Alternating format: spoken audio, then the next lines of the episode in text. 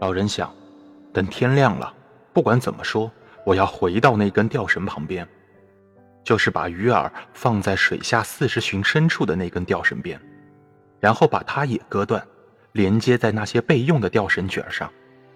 我得丢掉两百寻那根出色的卡塔卢尼亚吊绳，还有钓钩和导线。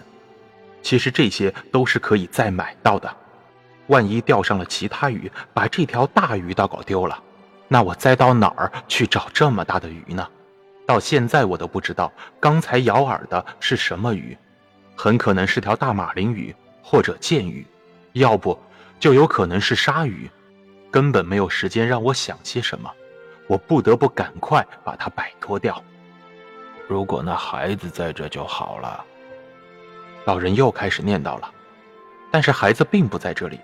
他想，这里只有你自己一个人，你最好还是回到最后那根吊绳边上，先把它割断了，系上那两卷备用的吊绳。他是这么想的，也确实这么做了。摸黑干活不是件容易的事情。有那么一次，那条大鱼先动了一下，好大的力气，把它拖倒在地上，脸向下。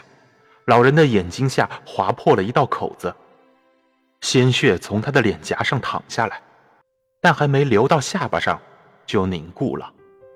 他只能挪动身子回到船头，靠在木船舷上休息一会儿，因为实在是太累了。他拉好麻袋，把吊绳小心地挪到肩膀上还不怎么疼的地方，用肩膀把那根吊绳固定住。然后握住吊绳，小心地测试着那鱼拉拽的分量，最后伸手到水里测试小船航行的速度。